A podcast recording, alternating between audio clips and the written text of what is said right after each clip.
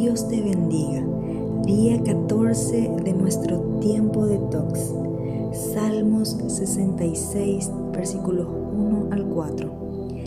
Griten alabanzas alegres a Dios todos los habitantes de la tierra. Canten de la gloria de su nombre. Cuéntenle al mundo lo glorioso que es Él. Díganle a Dios, qué imponentes son tus obras. Tus enemigos se arrastran ante tu gran poder.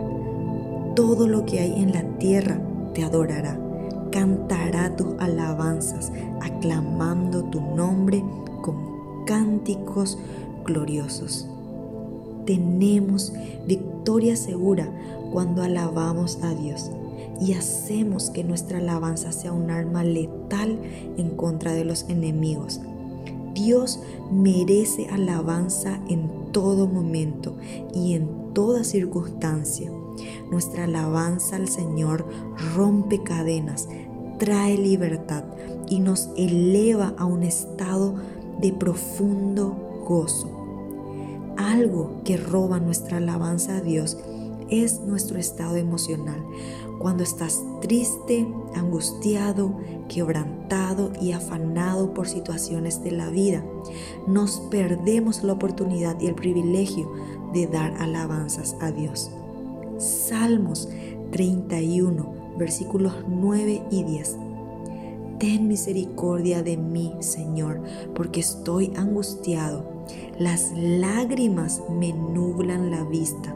Mi cuerpo y mi alma se marchitan. Estoy muriendo de dolor. Se me acortan los años por la tristeza.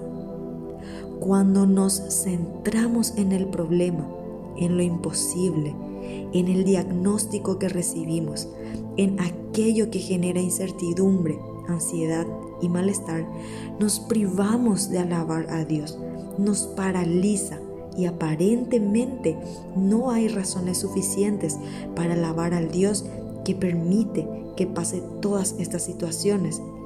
Y es esto justamente lo que el enemigo desea, que engrandezcas el sufrimiento o necesidad y dejes de ver a Dios y darle tu alabanza.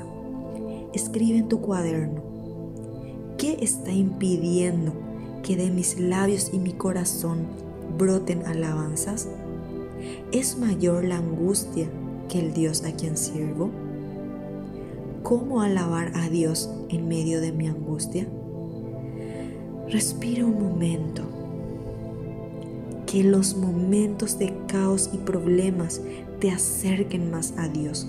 Ofrécele un sacrificio de alabanza, aunque sientas lo contrario o no tengas ganas de hacerlo, porque Él lo merece.